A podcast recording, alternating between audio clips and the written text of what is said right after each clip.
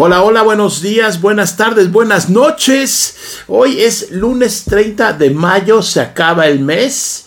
Pero bueno, por supuesto hay mucha información en esto que se llama Inbox.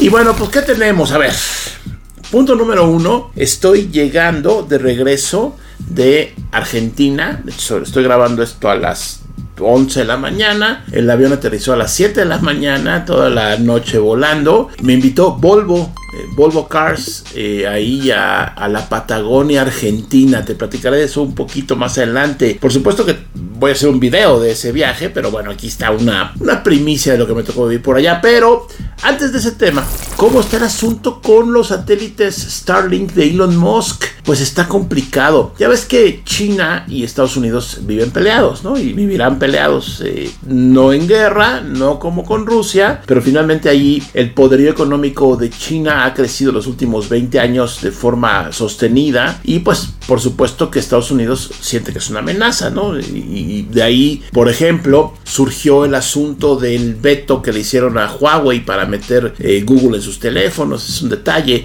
Otros por ahí es que mucho del equipo 5G que se había instalado en Estados Unidos para precisamente dar el, servicio de 5G era Huawei, lo quitaron. Luego hay otra historia de unos servidores que aparentemente alguien dijo, servidores eh, hechos en China, no sé si de Huawei, pero chinos, en donde alguien dijo, no, es que los servidores tienen ahí un chip y ese chip que viene en las cajas le manda toda la información a, los chinos, el gobierno chino. Y bueno, eso es lo, que yo me sé de, tecnología. Seguramente habrá otras historias diferentes en otros muchos rubros que tienen que ver con el comercio internacional, con el, intercambio de mercancías y demás. Y bueno, pues ahora está este asunto donde hay unas declaraciones de que el pues, mira, aparentemente el gobierno chino, ahí no, no va a salir el gobierno a decir, sí, voy a hacer esto, pero bueno, aparentemente eh, Elon Musk tiene aproximadamente más o menos 2.400 satélites dándole vueltas, bueno, geoestacionarios alrededor de la Tierra para ofrecer su servicio Starlink, ¿no?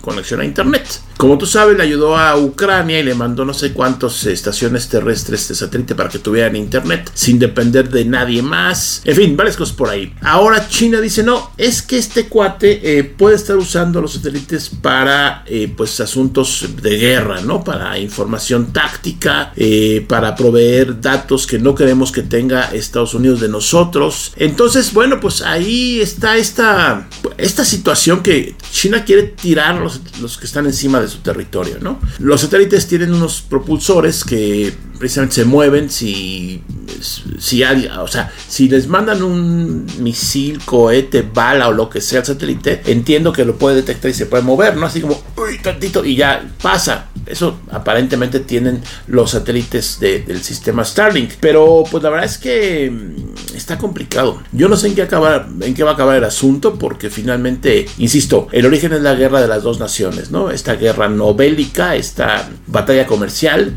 en donde obviamente China quiere pues eh, sobrepasar a Estados Unidos en cuanto a Producto Interno Bruto y en cuanto a tamaño de la economía y eso se prevé que va a pasar en unos años, ¿no? viendo el crecimiento de este caso la economía china en algunos años, pero bueno, vino la pandemia, vino muchas cosas y entonces está como ahí, pues todo el mundo está en una pausa, ¿no? Primero la pandemia, luego la guerra, hay muchos problemas, pero bueno, esta información no está, o sea, no es cualquier cosa, es una cosa creo yo bastante seria, pues no, no dice cuántos eh, satélites quiere derribar o quiere quitar, pero está salvaje. Finalmente lo que hizo Elon Musk es pedir autorización o avisar o no sé cómo funcione al gobierno norteamericano para que se puedan usar los satélites, además de para brindar internet para otros planes, ¿no? Que seguramente es monitoreo. Em, básicamente para asuntos tácticos, ¿no? Para guerra, para movimientos ahí quirúrgicos, yo qué sé. Sé que la historia apenas comienza y ya veremos cómo se desarrolla este asunto de China contra los satélites de Elon Musk.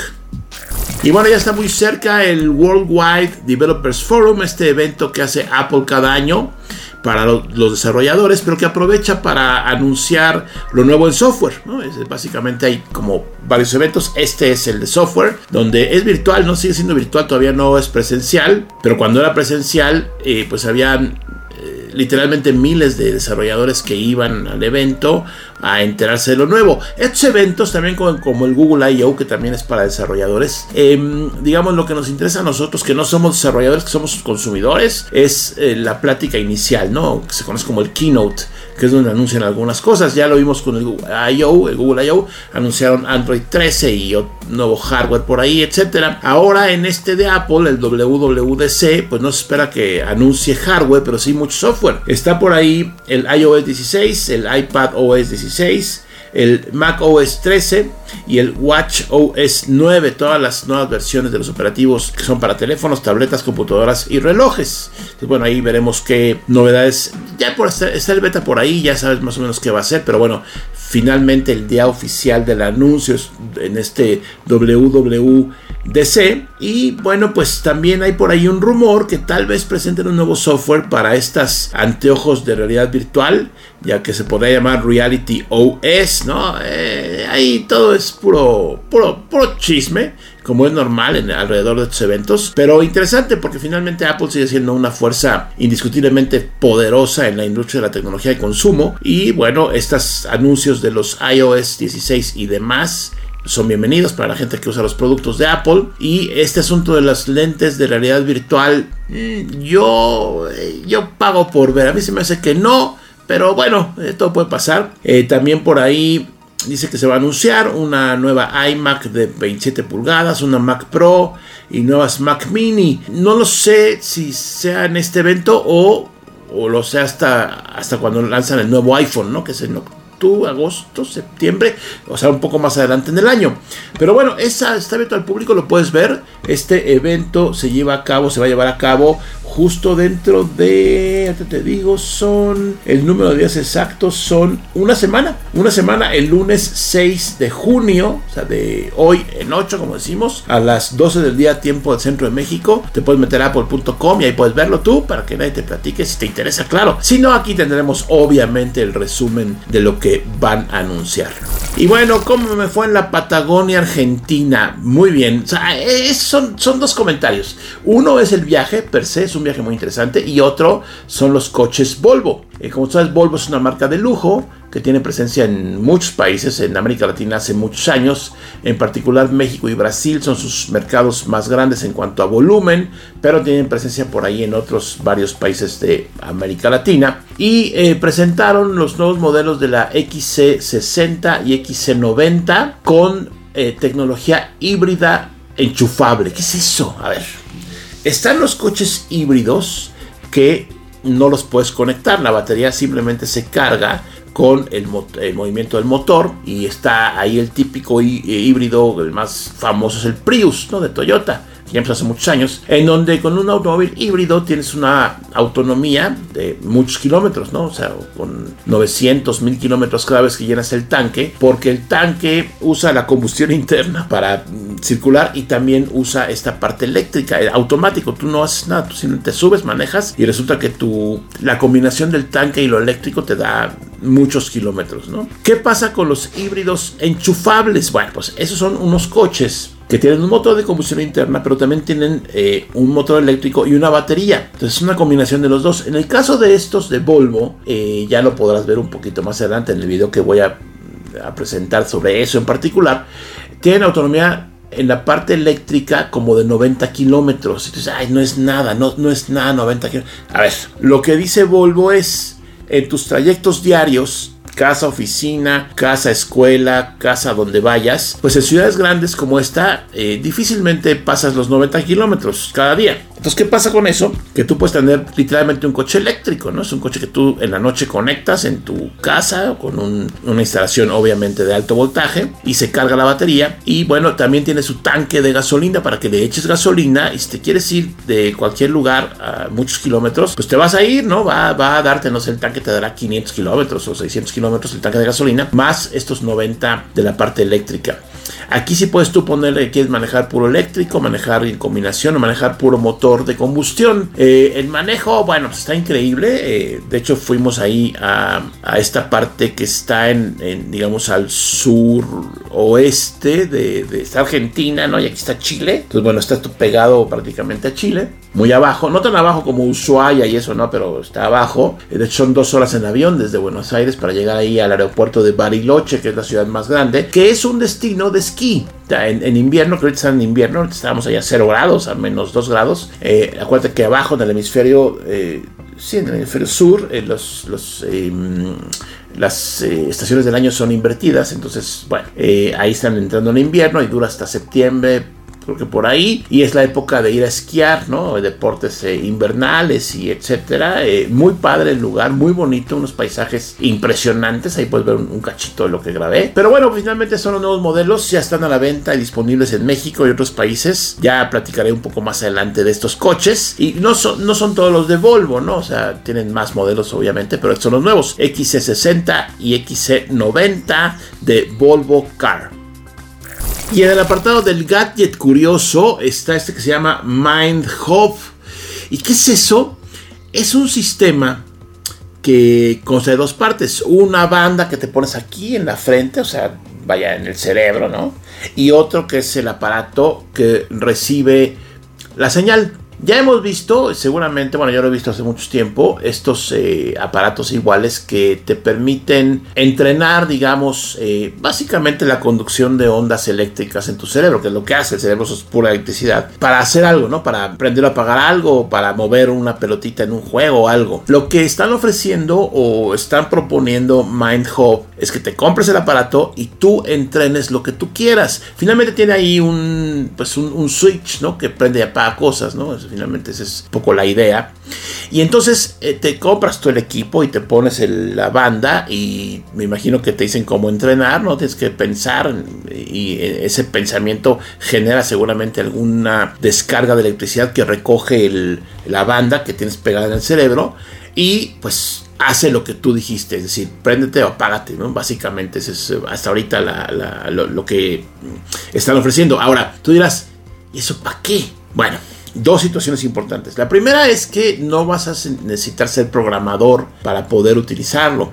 Entonces tú vas a comprar este kit, que cuánto cuesta, por cierto, está en 200 euros. Por ahí 200 euros son 2 por 2, como 5 mil pesos. Eh, tú lo compras, te llega a tu casa cuando ya esté a la venta y lo entrenas. Ahora bien, démosle la vuelta a la página. ¿Qué sucede con la gente que tiene algún tipo de parálisis, que no puede moverse? Ahí cambia la cosa, porque para ti, para mí, seguramente me atrevo a pensar que no tienes casi ningún impedimento físico y tenemos todas nuestras eh, funciones motores y cerebrales pues, normales. Pero imagínate, porque hay mucha gente, por supuesto, que está o en una silla de ruedas o está con alguna condición que no puede moverse o no puede mover las manos o los brazos o algo. Y bueno, pues con esto entrenándolo van a poder hacer ciertas cosas, encender y apagar cosas, ¿no? Este, focos, dispositivos, eh, yo qué sé. Yo creo que es un avance, se puede, puede parecer así como mínimo, puede ser como, ah, ¿esto para qué? Pero la gente que no tiene movilidad seguramente le hará un cambio importante, ¿no? Eh,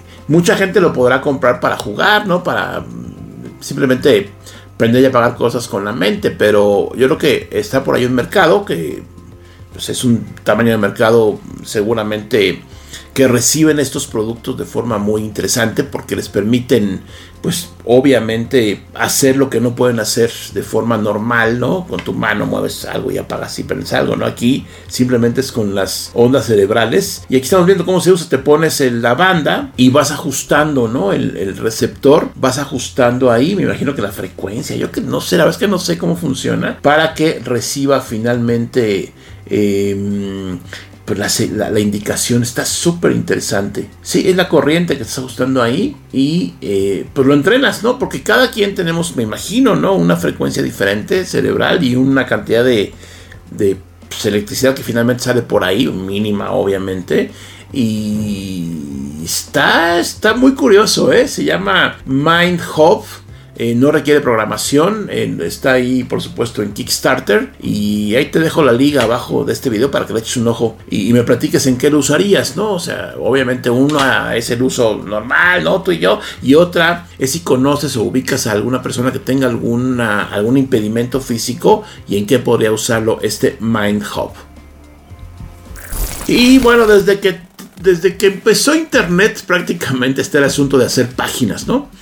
El HTML, que es el lenguaje de programación, así básico, primario, igual mucho lo estudiamos, hicimos nuestras paginitas de hola, ¿cómo estás? Y el listado, cosas muy básicas con HTML. Pero bueno, pues hoy que buena parte de la interacción y muy buena parte del e-commerce y muchas cosas se hacen a través de páginas web, eh, Microsoft está lanzando esto que se llama Power Pages que es una herramienta que se reconoce como de código bajo. ¿Esto qué es? Que no hay que ser programador, ¿no? O sea, no tienes que saber otros lenguajes de programación para usar Power Pages. Es parte del Power Platform, esta mm, serie de herramientas que tiene Microsoft. Y bueno, aquí em, lo interesante es que se puede vincular con otras herramientas mucho más complejas como Visual Studio Code, el GitHub obviamente, el Azure que es la nube de Microsoft.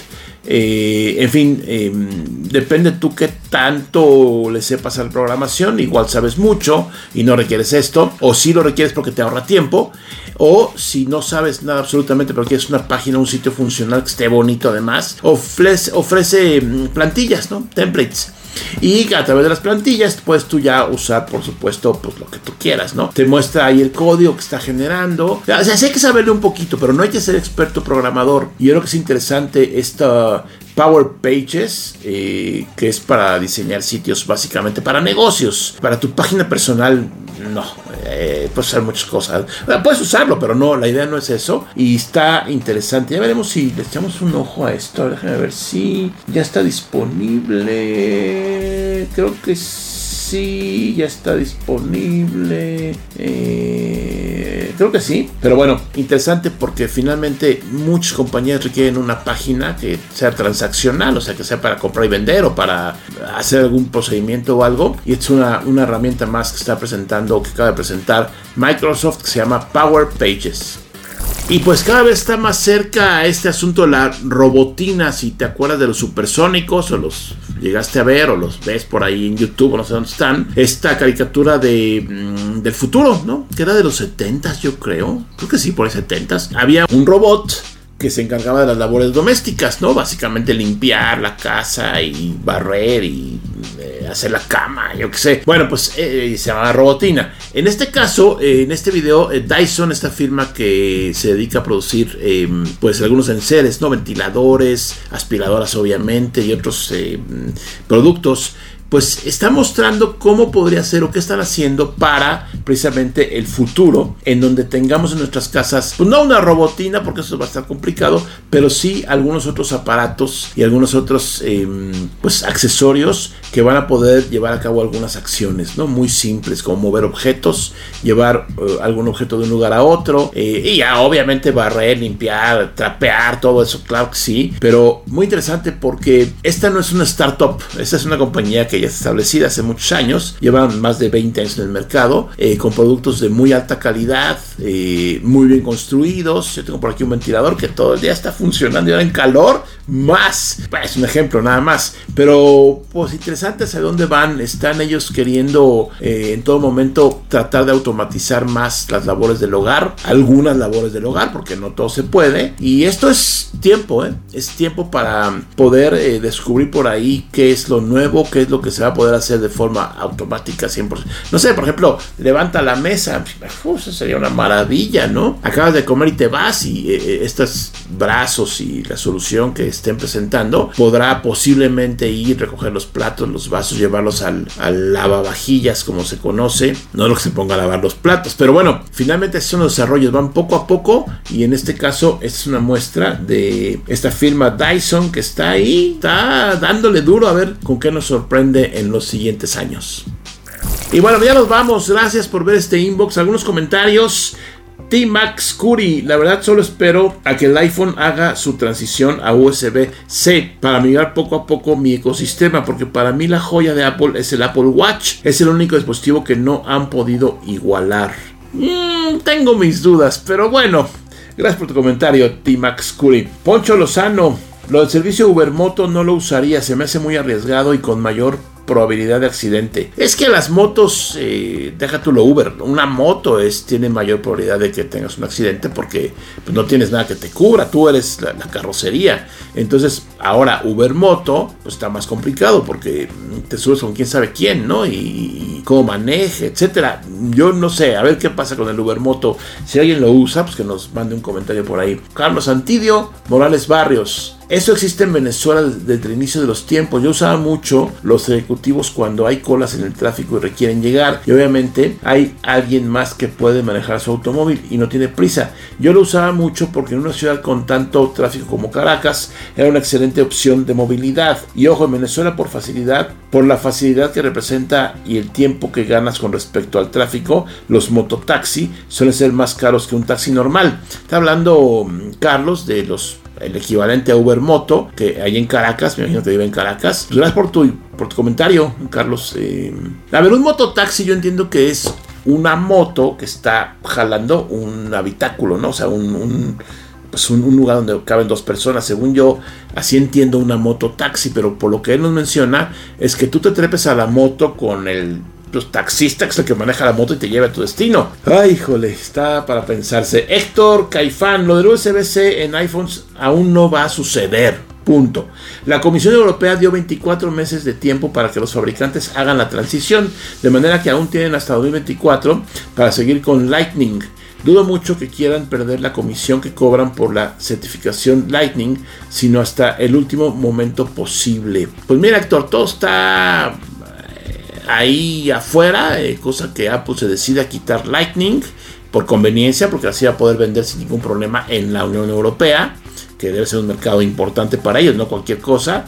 Y ya veremos, ya veremos eh, cómo es. Primero, si hay transición. Y segundo, cómo es la transición. Miketun, Mike Tun Buscándole si salen buenas compras. En este hot sale compré un producto de 7 mil pesos y entre el bono de descuento de Mercado Libre y la bonificación de mi banco, el precio final será menor a 5 mil pesos. Pues muy bien, hay que buscarle, hay que buscarle. Hay buenas ofertas, pero hay que buscar. Ya se acabó, pero bueno, hot sale. Mexicano alegre, señor Matuk, ¿sigue usando su iPod? No, no, no lo usaba. Lo busqué, lo busqué, no lo encontré, lo dejé por la paz y ahora que fue el anuncio de que ya no va a haber iPods oficialmente y finalmente lo encontré sin querer, ya sabes, ¿no? Un cajón, ah, aquí está este aparato. Eh, lo resucité, cargó muy bien, la batería le dura bastante bien todavía, pero no lo uso, la verdad es que no, no lo uso. Eh, pero tengo ahí un proyecto de ponerle música o más música porque tiene, no sé, como 3.000 canciones que no sé de dónde salieron.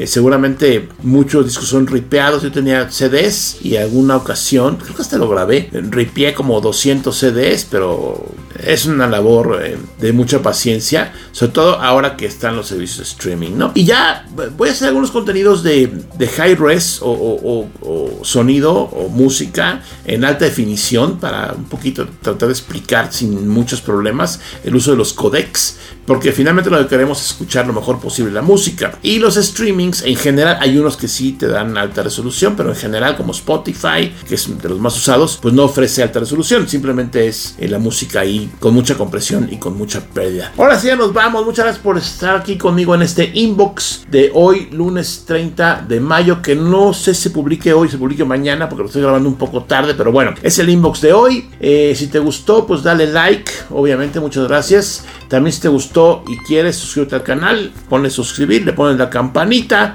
y con eso te va a avisar el sistema cuando haya nuevos videos. Y por aquí nos vemos con mucho más contenido para ti.